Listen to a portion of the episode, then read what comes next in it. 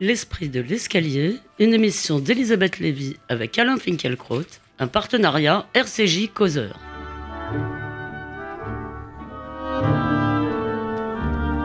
Bonjour Alain Finkielkraut. Le 24 mars à Hébron, il a, il a abattu un terroriste palestinien qui était déjà à terre. Quelques jours plus tard, on l'a vu serrer la main d'un activiste de l'extrême droite religieuse. Le soldat A est au cœur d'une vive polémique politique en Israël et ce sera notre premier sujet. Nous nous pencherons ensuite sur la situation politique française, l'abandon de la révision constitutionnelle qui devait notamment intégrer la déchéance de nationalité pour les terroristes et les difficultés du gouvernement à faire passer sa réforme du Code du travail vous ont inspiré quelques réflexions sur l'état de la gauche. Mais pour commencer, vous allez nous dire quelques mots de Imre Kertész, écrivain hongrois et juif, survivant d'Auschwitz, prix Nobel de littérature en 2002, qui s'est éteint jeudi 31 mars à Budapest. Alors, est-ce que l'auteur d'être sans destin et de Kaddish pour l'enfant qui ne naîtra pas fait partie de ceux qui vous ont donné un cœur intelligent, Alain Finkielkraut? Je ne suis pas sûr, hélas, de pouvoir parler d'Imre Kertész comme il faudrait le faire. Je n'ai pas su, pour répondre à votre question, être réceptif à son œuvre comme je l'ai été à celle de Primo Levi, par exemple. Je n'ai pas été encore capable de lire Être sans destin comme j'ai lu Si c'est un homme ou Les naufragés et les rescapés. Vous avez lu le Kaddish pour l'enfant qui ne naîtra pas? Non. Non plus. Être sans destin, je l'ai lu, je ne l'ai pas bien lu. D'accord. Et je me réserve d'y revenir. En revanche, j'ai bien lu son dernier livre, L'ultime auberge, et j'ai lu aussi l'hommage que lui a rendu Florence Noisille dans Le Monde. La confrontation de ces deux textes mérite qu'on s'y arrête. J'ai cité ici même, et dans la seule exactitude, ces lignes extraordinaires de l'ultime auberge. Les jours misérables du déclin de l'Europe. L'Europe s'aplatit devant l'islam, le supplie de lui faire grâce. Cette comédie me dégoûte. L'Europe meurt de sa lâcheté et de sa faiblesse morale, de son incapacité à se défendre et de l'ornière morale évidente dont elle ne peut s'extraire depuis Auschwitz. Euh, laissez-moi deviner, je suppose que l'article du Monde ne fait évidemment pas mention de ce texte. Euh, vous allez voir, soyez patiente. Mais sur ce texte, quelques mots. Euh, au lendemain de la Deuxième Guerre mondiale, Théodore Adorno a énoncé ce nouvel impératif catégorique, penser et agir en sorte que Auschwitz ne se répète pas, que rien de semblable ne se produise. Adossé à cet impératif, nous avons donc appelé à la venue d'une humanité que ne romprait aucune séparation intérieure, qui nous, les Européens, voulant faire de l'Europe un exemple, nos intellectuels les plus conséquents l'ont défini avec Ulrich Beck par cette formule saisissante vacuité substantielle, tolérance radicale. Euh, Ulrich Beck, c'est un sociologue allemand hein, qui fait partie de cette. Euh, Ulrich Beck est très proche, était très proche d'Habermas. Voilà, ça. Nous avons donc choisi, en guise d'identité, de nous dépend de nous déprendre de nous-mêmes. Ainsi étions-nous sûrs de n'exclure personne. En l'absence de nous, il ne pouvait y avoir de partage entre nous et eux. Europe des valeurs, des normes, des procédures, Europe comme marché et comme droit de l'homme, et non Europe comme civilisation. Cette application de l'impératif catégorique d'Adorno nous désarme. Elle est, dit Kertész, rescapée d'Auschwitz, notre ornière morale. Et voici maintenant. mais, tout de même, quand même, une question là-dessus. Euh, vous l'avez d'ailleurs, euh, c'est pas la première fois qu'on traite de ce sujet, mais malgré tout. Euh, vous oubliez peut-être de dire que tout ça partait d'intentions louables et d'une nécessité absolue. La nécessité absolue, c'est évidemment que tout cela ne se répète pas, mais l'enfer est pavé de bonnes intentions. C'est pas tout à fait l'enfer, mais euh, en tout cas, euh, l'Europe actuelle, comme le dit Kertész, ne sait pas et ne veut pas se défendre. Voici maintenant le commentaire de Florence Noiville. Écoutez bien. Oui, je l'attends avec impatience. Hormis peut-être dans son dernier ouvrage, L'ultime auberge, quelques remarques je répète, hormis peut-être dans son dernier ouvrage, L'ultime auberge, ça et là, quelques remarques déconcertantes de sa part, nées peut-être, dues peut-être au grand âge, oh, mais peut-être dues au grand âge, sur l'Europe et sur l'islam, il y a toujours quelque chose de profondément lumineux et d'éminemment généreux chez Kertész. Donc, donc en somme, ce que, ce que vous avez cité avant, le texte de. C'est, quel est, le titre, pardon, de l'ultime auberge. auberge. est considéré par le monde comme étant un effet de son, de son grand de son gâtisme. En fait. Qu'un survivant d'Auschwitz s'avise de sortir des sentiers battus du devoir de mémoire, le coup prétombe, il est gâteux. Rien donc ne peut démentir le politiquement correct, ces héros mêmes si on diagnostiquait Alzheimer quand ils tiennent un autre discours que celui lumineux, chaleureux, généreux qui est attendu de leur part. Voilà le commentaire mais, que je Mais, on, pourrait, on pourrait également euh, faire un diagnostic euh, sur la dénégation euh, la dénégation qui perce. Je me rappelle aussi d'ailleurs, et permettez-moi, après on, passe tout de suite à Israël, mais je me, je me rappelle un entretien euh, qu'il avait donné au Monde où il disait euh, euh, qu'en somme la Shoah pourrait, que Auschwitz pourrait recommencer. Il disait Auschwitz n'a pas été un accident de l'histoire et est-ce que ça pourrait, il disait que ça pourrait recommencer. Moi, je ne vois pas les choses comme ça. Non, je ne crois pas qu'Auschwitz recommencera, mais très certainement on n'en a pas fini avec euh, l'antisémitisme dans sa version la plus radicale. Et on n'en a pas fini sans doute avec le eux et nous non euh, plus. que, que, le, que le monde essaye, dont le monde essaye de nier la réalité. Alors, le 24 mars à Hébron, le soldat A, franco-israélien, a abattu Abdel Al-Fattah el-Sharif qui venait d'agresser un autre soldat au couteau. La scène filmée, filmée par l'ONG B'Tselem montre que l'homme ne représentait plus un danger. Quelques jours plus tard, une vidéo montrant ce soldat avec Baruch Marzel, leader de l'extrême droite raciste, a également été diffusée. Dans un premier temps, Benjamin Netanyahu a condamné le soldat, estimant que son attitude, je cite, ne reflétait pas les valeurs de l'armée. Mais il y a eu une campagne des ministres de la droite religieuse, notamment de, pardonnez-moi, je n'ai plus son nom en tête, Bennett, Naftali Bennett. Naftali Bennett. Euh, du coup, euh, on a pu assister à une volte-face de Bibi qui a reçu le père du soldat et qui a dit toute moralité, toute mise en cause de la moralité de l'armée est révoltante et inacceptable, tandis que son ministre de la Défense, Moshe Yalon, a en revanche revanche promis la plus grande sévérité dans l'enquête, estimant pour sa part que toute personne encourageant la violation de la loi pour contenter une minorité extrême et violente pourrait nous conduire à l'anarchie. Alors, Alain Finkielkraut, à droite, on s'énerve sur le thème ce type ne méritait que ce qu'il a eu. Le terrorisme justifie-t-il que l'on prenne de, telles libertés avec les règles? Alors, je vais vous répondre, Elisabeth, En plusieurs temps. Mais je vais vous répondre lentement. Oui. Lentement. Et je ne quitterai pas Kertész pour commencer.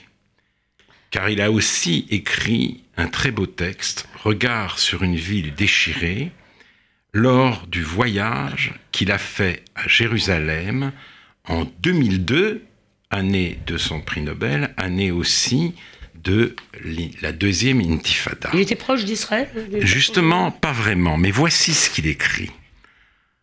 À ce moment, je ne réfléchis même pas à la situation locale, mais plutôt à la réaction européenne.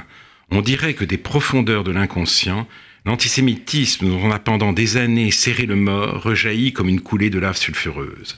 Sur l'écran de télévision, je vois à Jérusalem et ailleurs des manifestations dirigées contre Israël. Je vois en France les synagogues incendiées et les cimetières profanés. À quelques centaines de mètres à peine de mon domicile berlinois, Près du Tiergarten, deux jeunes juifs américains ont été agressés et roués de coups. J'ai vu à la télévision l'écrivain portugais Saramago penché sur sa feuille de papier ah qui comparait les agissements d'Israël contre les Palestiniens à Auschwitz. Une preuve que l'auteur n'a pas la moindre idée de l'inadéquation scandaleuse du parallèle qu'il a tracé, et qui plus est que le concept bien connu sous le nom d'Auschwitz, dont la définition dans le consensus européen était jusqu'à présent constante, peut aujourd'hui d'ores et déjà être employé de manière populiste et à des fins populistes. Je me demande s'il ne faudrait pas faire une distinction entre une disposition hostile à Israël et l'antisémitisme. Mais est-ce seulement possible? Comment comprendre que deux continents plus loin, en Argentine, où en ce moment les gens ont d'ailleurs bien assez à faire avec leurs propres soucis, on en arrive à des manifestations contre Israël. 2002, des synagogues incendiées en France alors? Cet antisémitisme, oui, c'était 2001 euh, en tout cas. C'était 2001. J'ai oublié cet épisode. Cet antisémitisme dont parle euh, Kertész a quelque chose à voir avec l'impératif catégorique d'Adorno, avec la religion de la Shoah, les Juifs et les Israéliens, avec leur état ethnique, ne sont-ils pas les mauvais élèves de la classe européenne, ceux qui ne respectent pas la feuille de route du devoir de mémoire? Badiou le dit sans embâge, s'il y a un État nazi aujourd'hui dans le monde, c'est Israël. Badiou dit État nazi. Oui, à peu près, à peu près à peu près, un État successeur de l'antisémitisme hitlérien. D'accord. Et euh, j'ai effectivement pensé à tout cela, mais je vous réponds en deux temps. Oui, oui. Je vous préviens tout de suite.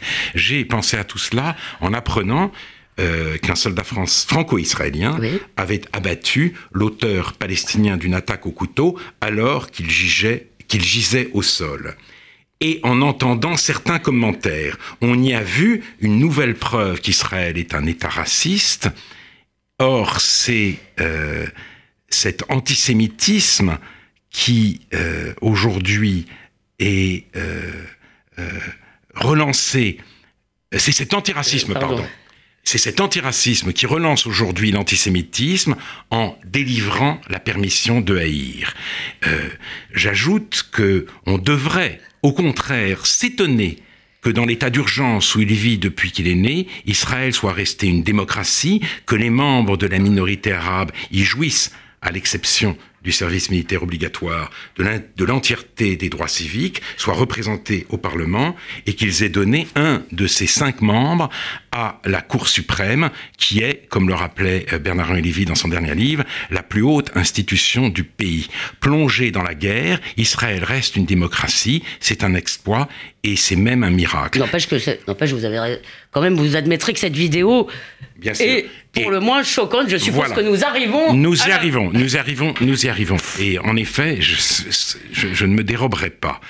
Mais d'ailleurs, alors même que les agressions contre les soldats se multiplient, le conscrit de 19 ans, qui a été filmé en train d'armer son fusil d'assaut, puis de tirer dans la tête d'un Palestinien gisant au sol et déjà plaisé de plusieurs balles, est traduit devant la justice militaire. Son geste remue profondément la société israélienne. Elle ne fait pas corps euh, avec son soldat, elle se déchire. Je ne oui, une partie de la société fait corps derrière le soldat. Oui, elle se déchire, vous avez raison. Je ne concéderai donc rien à l'hostilité ambiante.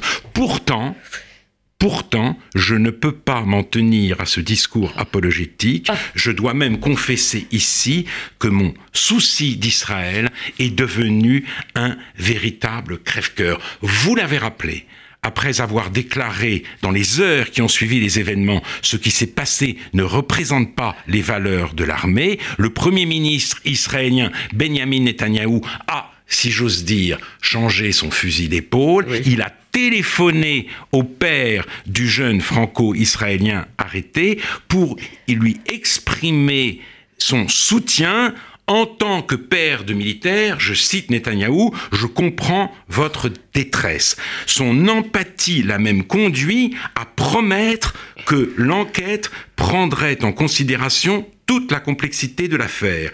Il transgressait ainsi allègrement la, frontière constitutive de l'état de droit entre le pouvoir exécutif et le pouvoir judiciaire. Et, j'ai, comme toujours, quand on parle d'Israël, préparé cette émission avec euh, Guy Michaeli, mon associé à causeur, et, euh, euh, qui lui était très outré par le, la volte-face de Netanyahu, m'a dit mais c'est tout simplement les sondages. Donc ça veut dire tout de même qu'il suit bien sûr. une partie de la société. et bien sûr. Alors il est incontestable que l'intifada des couteaux fait vivre les Israéliens dans une tension atroce, qu'ils soient civils ou militaires. Le danger peut surgir partout et à tout instant. Mais qu'est-ce à dire sinon que le statu quo n'est plus tenable? Il est beaucoup plus difficile d'en sortir que ne le pensent les bons apôtres européens qui, qui, oublient ce que la, la situation actuelle doit à la radicalité des Palestiniens, il n'empêche le rôle du gouvernement d'Israël est de chercher une issue. Or, il ne la cherche pas parce que sa frange hyper nationaliste, euh, suivie par une partie de l'opinion, ne lui laisse aucune marge de manœuvre. On préfère donc la guerre à relativement bas bruit qu'est l'intifada des couteaux à la guerre civile qui qu'entraînerait nécessairement le démantèlement d'une grande partie des colonies dans le cas d'un règlement négocié ou d'un retrait unilatéral. Et ce qui ne peut plus durer dure. C'est cela mon crève-cœur. Oui, et le, euh, je voudrais quand même ajouter euh, peut-être une remarque, une question aussi euh, sur ce qui est en train de se passer dans les milieux religieux. Là, je cite encore Gil qui m'a dit ce qui était avant aux marges, c'est-à-dire Kahana, Kahan, Kahana, je sais plus, Kahana, euh, les, vraiment l'extrême droite raciste, les gens qui disent que la vie d'un arabe ne vaut pas celle d'un juif, qui le disent clairement. Ils se disent cela dans certaines yeshivotes aujourd'hui. ces gens-là, me, dit Gil, sont maintenant au centre, et notamment les extrémistes religieux alors, est-ce qu'il n'est pas trop tard? Est-ce que la société israélienne, disons, a basculé par rapport à ce que vous décriviez au début en nous disant Israël est resté une démocratie, un état de droit? Est-ce que ce genre de propos qu'on entend quand même de religieux ne vous rend pas, ne vous effraie pas encore plus? Non, cela m'effraie, mais euh, je ne crois pas qu'Israël, que la société israélienne ait basculé dans le racisme. Il n'y a pas de ratonnade, il n'y a pas de pogrom, on ne s'en prend pas à, l'arabe du coin de la rue, même si des attentats ont eu lieu à Tel Aviv, à, à Petartikva, à Bercheva, c'est-à-dire à, l'intérieur des frontières de 67. il y a beaucoup d'arabes du coin de la rue. Hein. Les exactions, les exactions, il y en a quand même dans toutes les universités. Il y en a quand même dans, les universités, c'est vrai, mais sinon les villages arabes et les villes juives sont relativement séparés, même en Israël. Mais à Bercheva, il y a 15% d'arabes, etc. Vrai. Donc, et, donc, euh, et, le, ce, ce, qui a été filmé, c'est un soldat qui achève un homme qui s'était rendu coupable d'une agression au couteau. Ce euh, geste m'a profondément scandalisé et bouleversé, mais euh, il ne relève pas euh, du pogrom que vous semblez craindre. Simplement, en effet, il atteste une démoralisation progressive d'une partie de la société euh, israélienne, démoralisation, j'entends ce mot au sens fort, de perte du sens moral, et, euh, euh, dans la mesure où certains Israéliens semblent se résigner au statu quo parce que euh, leur méfiance des Palestiniens après le retrait du Liban, après le, retrait de Gaza est telle qu'ils euh, euh, pensent qu'ils sont quand même plus en sécurité comme cela. Et c'est à, cette, à cette apathie, si j'ose dire, qu'il faudrait absolument porter remède. ça nous ramène à ce que vous disiez au départ, disons, la situation dans laquelle elle est Israël, qui explique dans laquelle se trouve Israël, qui explique sans doute qu'une partie de l'opinion finalement se soit dit dans l'émotion, après tout ce type avait agressé des soldats, il n'a eu que ce qu'il méritait, euh, ce qui est plus... Bon, les sentiments populaires sont les sentiments populaires. Ce qui est quand même plus inquiétant, c'est vous l'avez dit aussi, c'est tout de même la réaction politique et la volte C'est la réaction politique de Benjamin, Benjamin Netanyahu, sa volte-face. Et euh, en effet, si vous voulez, cette espèce de paralysie consentie, on fera tout pour éviter un affrontement avec les colons et ceux qui les soutiennent, et tout, c'est-à-dire un, un immobilisme ravageur.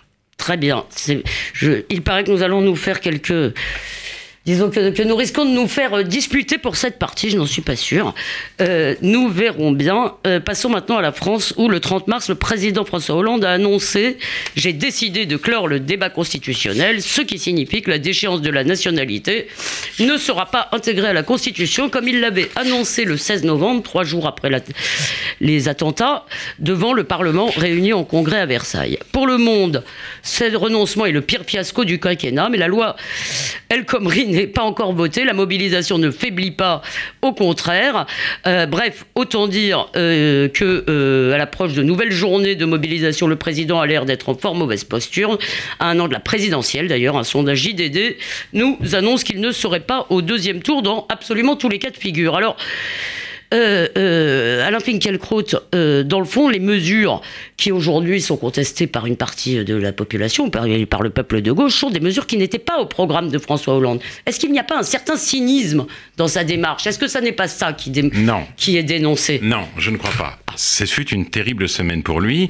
Il a abandonné le projet de révision de, révision de la constitutionnalité, mais les attentats n'étaient pas à son programme non plus. Et il a vidé, euh, il est en train de vider de sa substance la réforme du Code du travail. La, sa gauche a eu raison de ces deux initiatives. Et on a raison, euh, parmi les commentateurs, de parler de euh, fiasco politique. Mais c'est une bien une étrange victoire qu'ont remporté les tombeurs du président. Comme l'écrivent Jean Tirole et un certain nombre de grands économistes, en réduisant fortement l'incertitude dans la rupture des contrats de travail, le projet de loi invitait les entrepreneurs à revenir à des embauches à contrat à durée indéterminée. Euh, avec la nouvelle meuture du projet de la loi El Khomri, ils ne le feront pas. Le CDD restera la règle partout et particulièrement pour les premières embauches.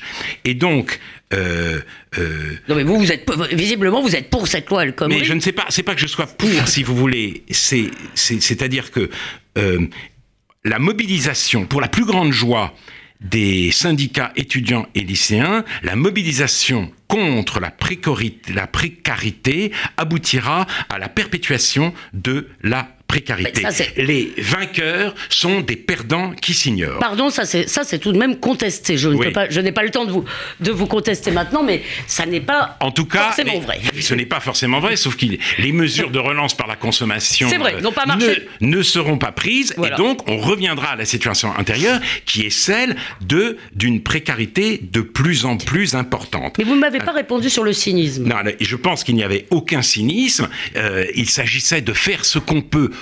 contre le, le, le, chômage et visiblement euh, mais que ce soit la, mesure que, ce soit l'inverse des, des, engagements euh, pris euh, au moment de l'élection ça ne vous gêne pas. Non je, je, je pense que il a dit il, a, il, avait dit sur la déchéance que c'était pratiquement une mesure fasciste. alors c'est simplement oh, si vous voulez je crois que ce qui ce qui se révèle avec cet affrontement, c'est la persistance, et j'en reste un moment à la loi travail, la persistance dans une certaine partie de la gauche du refus de euh, l'économie de marché. Les chefs d'entreprise sont considérés comme des ennemis de classe, tout doit, être fait pour leur rendre la tâche plus difficile et peu importe que cette logique conduise au chômage de, de masse, la gauche a peur de perdre son identité si elle euh, change, si elle euh, modifie son discours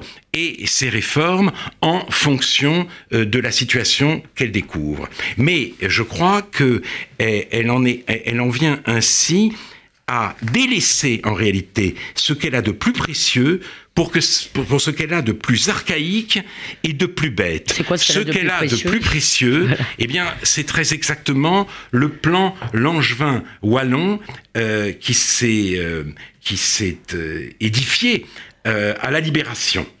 L'objectif de le, plan Langevin wallon, Vallon, pardon, pour l'école et euh, qui se définit comme la possibilité effective pour les enfants français de bénéficier de l'instruction et d'accéder à la culture la plus développée afin que les fonctions les plus hautes soient réellement accessibles à tous ceux qui ont les capacités requises pour les exercer et que soit ainsi promis, promue une élite véritable, non de naissance mais de mérite et constamment renouvelée par les apports populaires. Que reste-t-il de cet idéal? Rien.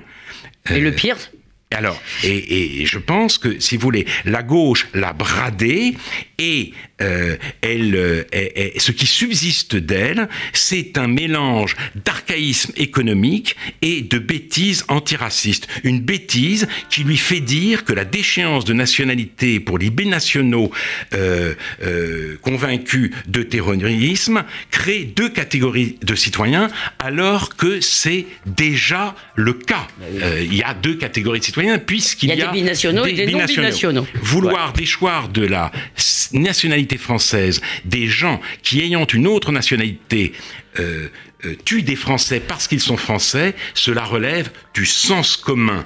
Et c'est tout à fait conforme à la conception républicaine de la nation, ce plébiscite de tous les jours selon la célèbre formule de, euh, de euh, euh, Renan. Et si vous voulez, la lutte contre la stigmatisation dissimule-t-elle de plus en plus, encore et encore, la haine montante de la France en France. La Hollande et Valls ont donc été vaincus par la gauche des gauches, par la gauche de la gauche. Mais celle-ci ne perd rien pour attendre.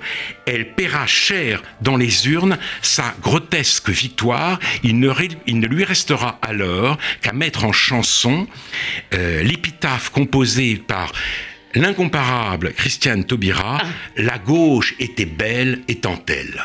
la, gauche... la, gauche... était belle étant-elle. Oh. voilà. Bon, euh, on aurait beaucoup de, sujets de discussion. J'aurais aimé, vous, ce qui va peut-être un peu contre ce que vous venez de dire, c'est que la réponse de Hollande et de Valls euh, contre ce qui se passe, c'est ça s'appelle EO la gauche et il s'agit de réactiver le clivage droite-gauche. Donc, si vous voulez, la réponse ne va pas être autour de ce que vous avez dit, de la prise en compte d'un certain nombre de réalités, mais très probablement en mimant de nouveau un affrontement avec tout ce que vous avez dit. Et en oubliant le message essentiel de la gauche, c'est-à-dire la défense de la laïcité et de l'école républicaine. Très bien, vous avez raison euh, sur ce point. Je ne vous, je ne vous contredirai pas, mais au moins y a-t-il euh, ces temps-ci un certain nombre de débats à gauche sur ces sujets. Alors merci Alain Finkielkraut de nous donner à nous aussi un cœur plus intelligent. D'ici dimanche prochain, on peut réécouter cette émission sur causeur.fr et sur radio-rcj.info. Et on vous lit dans le nouveau Causeur qui sera disponible mercredi et qui traite ce mois-ci de l'Europe des armées. Bonne semaine à vous, cher Alain Finkielkraut, et à vous tous, chers auditeurs.